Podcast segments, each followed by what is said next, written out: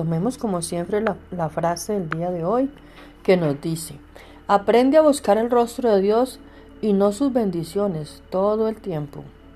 Ya sabemos que si buscamos el reino de Dios y su justicia, todas las demás cosas nos serán añadidas.